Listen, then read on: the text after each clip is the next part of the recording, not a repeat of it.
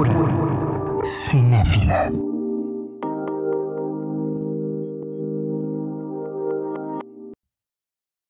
¿Qué tal amigos de Cultura Cinéfila? Bienvenidos a otro capítulo de podcast. Estamos un poquito abandonados realmente este canal y pues desde agosto, ahorita que estamos viendo, todo septiembre nos la pasamos de vacaciones, que realmente no fueron vacaciones, estuvimos cubriendo por parte de nuestra página en Facebook y también por nuestras cuentas de Instagram ciertas noticias que salían en donde pues tratamos como de mantenerlos al día en la cuestión de estrenos, en la cuestión de películas que están saliendo, críticas, pues ya saben, toda la cosita del ambiente de una cultura cinéfila precisamente. Estamos de regreso, estoy solito, pero te extraño mucho, Susana. Espero que te recuperes y que te sientas un poco mejor. Sí, como bien lo sabemos, seguimos en cuarentena, así que pues nos tenemos que acoplar al sistema remoto realmente. En esta ocasión pues va a ser el podcast muchísimo más rápido. precisamente porque no tengo con quién platicar, ¿verdad? Pero voy a dar mis puntos de vista acerca de un estreno, un estreno que posicionó en el número 2 en Netflix y que para los fans era pues bastante la espera realmente. De hecho, el 12 de octubre, esta serie cumplió dos años de haber sido creada por Mike Flanagan. Si recordamos, La maldición de Hill House, que era una adaptación de la novela de Shirley Jackson.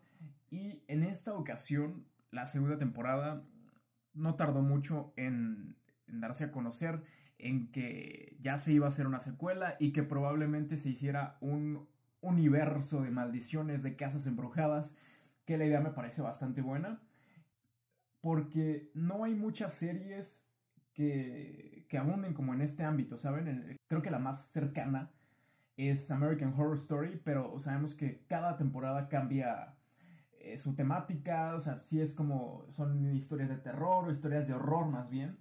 Em, pero bueno, La Maldición de Bly Manor se acaba de estrenar el viernes pasado, el viernes 9 de octubre. Y pues realmente, ¿qué les puedo decir? Es una serie que me gustó, es más corta, es un capítulo más corta que La Maldición de Hill House, pero, ¿qué puedo decir? realmente no puedo decir si me gustó más que Hill House, pero creo que la maldición de Bly Manor nos puede ayudar a comprender como de qué va a ir el próximo universo que esté armando Mike Flanagan sobre eh, su serie de maldiciones en este caso. Y pues bueno, La maldición de Bly Manor es una adaptación precisamente de una novela de 1898 de Henry James, Otra vuelta de tuerca. A diferencia de la maldición de Hill House, que solamente se ha adaptado como cuatro veces a, al, cine o al... Bueno, en las series fue la primera. Pero eh, Otra vuelta de tuerca ya se ha adaptado 19 veces. La última vez pues fue en enero del 2020. La película se llamaba The Turning y estaba protagonizada por Mackenzie Davis y Finn Wolfhard. Si recordamos a Film Wolfhard, ha hecho historias como Stranger Things y estuvo también en It. Y pues ahorita está como, tiene una carrera bastante prometedora realmente para estar tan chavito. Digo, 15 años y ya tienes como, bueno, tiene como 15, no sé, o sea, no me consta su, edad. Pero pues la, la, idea es que está chavito. Pero bueno, The Turning no, no fue como muy bien recibida por parte de la crítica y tampoco por parte de la audiencia. Pues, ¿por qué será? porque incluía en su trama pues aspectos bastante clicheteros en, del género de terror. Em, el final no estuvo como muy bien explicado, o sea, casi toda la película era como muy plana realmente. Y pues esto impidió que The Turning pues llegara a, tener éxito realmente, pero sí tenía un buen cast, es lo que, algo que, que puedo decir. Y me escuché el soundtrack hace poco y el soundtrack está bueno, que suele pasar que a veces el soundtrack está más chido que la película o que la serie, pero pues prácticamente la historia sigue casi casi el mismo curso. Eh, sabemos que es una institutriz eh, está buscando trabajo, le dan un trabajo en una mansión alejada de la ciudad. eh, con dos niños un poco perturbados, y pues esa prácticamente es eh, como la trama general. Pero bueno, entre los antecedentes de otra vuelta de tuerca, hay directores que se han inspirado con la obra de Henry James, eh, como lo es Alejandro Amenabar. Él confesó que otra vuelta de tuerca había sido como una inspiración, una fuente de inspiración para crear Los Otros, esta película de 2001 protagonizada por Nicole Kidman y también Carlos Enrique Taboada, que es un director mexicano. Su cine de terror es, yo puedo decir que es uno de los mejores del cine de terror mexicano. Y pues con él, con esta obra, con otra vuelta de tuerca, se inspiró para crear el libro de piedra. Si no han tenido la oportunidad de ver el libro de piedra, véanla porque hace un par de años se hizo una versión actualizada. Está mejor la original, la de Tabuada. Esto es lo que tengo que decir. Pero bueno, ahora sí, vamos a lo que vamos. A la maldición de Bly Manor. Me gustó bastante el que el elenco de Hill House haya estado de regreso. Creo que ver a Carla Gugino, que es en, La maldición de Hill House, fue Liv. Eh, a pesar de que la vemos menos en La maldición de Bly Manor, su papel es elemental y es bastante importante dentro de la trama. Voy a tratar de hacer la menor cantidad de spoilers. Otra de las razones que también me gustó mucho es de que Henry Thomas haya regresado. El año pasado lo vimos en la en Doctor Sueño como, como Jack. Actúa muy bien. Y pues en este caso también Oliver Jackson Cohen, que es como el villano, es Peter. En este caso, eh, Kate Siegel también regresa, que la, la reconocimos como Tío en la primera temporada. Y Victoria Piedretti, que hizo a Nell, que creo que como protagonista, la, la, verdad, tardé un poquito en agarrarle el hilo. Como 10 minutos después de que había empezado, dije, ah, no mames, es la, es la de Nell. Y, y me quedé así como de, ah, ok. Con Henry Thomas luego, luego lo identifiqué. Carla Gugino, luego, luego, o sea, pues casi, casi la primera escena.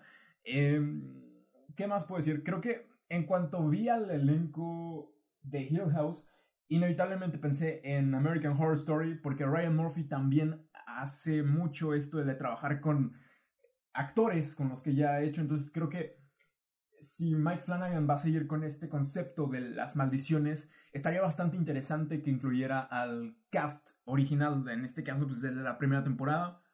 Me gustó también que se sumaron nuevos actores, los niños. Creo que el casting actoral que se hizo para los niños, que es Amelie Bea Smith, que ahí me topé con un dato curioso, que esta niña es la voz que da eh, a Peppa Pig, entonces se me hizo bastante curioso. Eh, Benjamin Evan Ainsworth, que creo que también su personaje de Miles era bastante trastornado, me gustó bastante cómo actuaron los niños. Em, también creo que eh, una de las cosas que también me gustó es que en esta parte de la serie vamos a ver más personajes y que cada personaje tiene un nudo, cada personaje tiene un problema realmente, que a final de cuentas desemboca en Bly, que es como lo llaman ellos, o sea, así se llama la casa tal cual. Em, la historia, pues, ¿qué les puedo decir? Prácticamente sigue a Dani, Dani está interpretada por Victoria Piedretti, es una estadounidense que, que busca suerte en Londres, ella está al parecer buscando trabajo, pero a fin de cuentas pues está huyendo de algo que ocurrió en su pasado, que creo que su pasado es bastante interesante. El chavo de las gafas, que se aparecía en los espejos y tenía unos ojos brillantes que a fin de cuentas después te lo explican eh, por qué brillan los ojos, que creo que cuando lo estaba viendo, sinceramente me quité los lentes, dije, ay, güey. Pero bueno, eh, entonces el, el, personaje de Danny se encuentra con un periódico y en la sección de Em, empleos ve esta vacante que es institutriz de tiempo completo en una mansión, todas las comidas incluidas, buena paga, ya tú sabes. Pero pues ahora sí que la oferta incluía pues muchas más cosas como una maldición en una casa. Y pues bueno, es todo lo que les voy a decir en general. Realmente voy a dar mi punto de vista sobre la maldición de Bly Manor Creo que es una serie que es buena. Mm, me gustó bastante el hecho de que se jugara con bastantes situaciones. Como les comento, cada personaje, que en este caso hay, hay un montón realmente, pues está Rebeca, que era la, la niñera anterior, eh, tiene sus problemas de amores y que por un problema de amor, por confiar demasiado, pues, o sea, termina, termina muerta.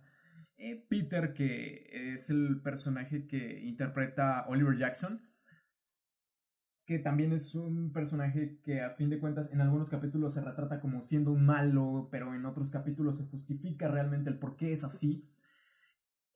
Otra, otro personaje que a mí me encantó y de, hecho su historia se me hizo como muy triste fue el de Hannah. Eh, Owen también, Hannah y Owen vienen de la mano realmente. Voy a tratar de no spoilear otra vez. pero bueno, igual la historia de Jamie, que Jamie tiene un... Es bastante importante su personaje, realmente. Eh, hay que seguirle mucho la pista porque parece, es de esos personajes que parece que no, pero a fin de cuentas es una pieza clave para la historia. Pero bueno, ahora sí, mi punto de vista. Es una serie que me gustó, está padre para verla en maratón, con familia, con tus amigos, e incluso solo. Está bastante bien tiene una narrativa bastante parecida a lo que es La maldición de Hill House, que creo que también es parte del sello que tiene Mike Flanagan, el contar las historias que se desarrollan en presente, pero te vas a un salto al pasado y después te vas más al pasado y después lo justificas con más cosas. Entonces, eso está bastante padre porque ayuda al espectador a entender bastante el cómo estás eh, situado y que si te quedan dudas, pues ya es por güey. Pero bueno, para los amantes del género de terror, probablemente pueda ser un poco como chusco, porque no es terror, no es una historia de terror. De hecho, no quiero hacer tanto spoiler, pero en general es una historia de amor con elementos de terror. Pero que me gusta, me gusta que no abusan de tanto cliché que se ha visto en el género. Eso es algo importante y que como lo mencioné anteriormente con The Turning y con otras adaptaciones que se hicieron, otras 18 adaptaciones que ya se han hecho, la mayor parte no ha encajado con la adaptación. En esta, en esta ocasión a mí se me hace que es una adaptación moderna, es una adaptación que se basa en el 87, pero que también se desarrolla, puede ser en el plano del 2020, con pues saltos más al pasado todavía, y que a fin de cuentas creo que cumple como con ese objetivo, el de entretenerte siendo bien sincero, creo que el género de terror ya está un poquito gastado. Creo que actualmente hay, hay bastantes historias en las que el género de terror ha sido distinto y el terror, o sea, por ejemplo, en este momento el terror más grande es que te dé COVID y que te mueras. Y no hay, no hay una, no se involucra realmente género o en este caso el tema paranormal. La maldición de Bly Manor juega con elementos paranormales, pero que a fin de cuentas el terror más grande es quedarte solo y el quedarte... Eh, o sea, el no saber qué va a pasar después. Eso creo que es el terror que, que viven los personajes, que cada personaje viene cargando con su propio problema. La historia de Hannah, o sea, es una historia de terror porque todo se repite, todo se repite, todo se repite y no llega a una conclusión, ¿saben? Ya spoilé poquito, perdón. Para los que ya la vieron, saben de qué hablo. Para los que no la han visto, realmente los invito a que si les gustó la maldición de Hill House, sean un poquito más abiertos en cuestión de lo que nos está mostrando Flanagan en este caso. Estuve leyendo en Twitter que sí, hubo como ciertas quejas de, ay, güey, pues no es una historia de terror, no, no asusta. Em, yo creo que podemos ir todavía un poquito más profundo, podemos ir realmente a los miedos reales, a, los miedos que, que actualmente nos acontecen, a los miedos de los que tal vez en cierto momento en la infancia no pudimos eh, solucionar o no hemos podido superar. Entonces, es sobre todo eso. ¿Qué más les puedo decir? Em, me gustó mucho el, creo que el origen de la maldición que el personaje de Kate Siegel, que la recordamos mejor como Theo en la primera temporada, es un personajazo, realmente su historia está increíble. Y una de las cosas que también me gustó bastante en la cuestión de los espíritus, como vemos en el póster, eh, los fantasmas están como con, sin, con cara borrada, entonces eh, le dan una justificación bastante buena a que incluso yo lo considero así. Creo que una persona muere cuando realmente la olvidas. Entonces, el que los rostros se vayan olvidando es que están muriendo realmente. Entonces, estaba como bastante padre ese concepto eh, y una justificación bastante válida realmente. Y bueno, recuerden que nos pueden dejar en nuestros comentarios en la página de Facebook qué les pareció esta, esta serie, si les gustó, si les gustó más que Hill House, eh, o si de plano ya no están esperando mucho del universo de las maldiciones de Flanagan, pues también es válido. Eh, recuerden que estamos en nuestro sitio web de Facebook como arroba cultura cinéfila mx. También estamos en Instagram como cultura.cinéfila y ahí les estamos poniendo actualizaciones de trailers nuevos, de noticias, datos curiosos. Ya ustedes saben más o menos el tipo de contenido que ponemos en la página.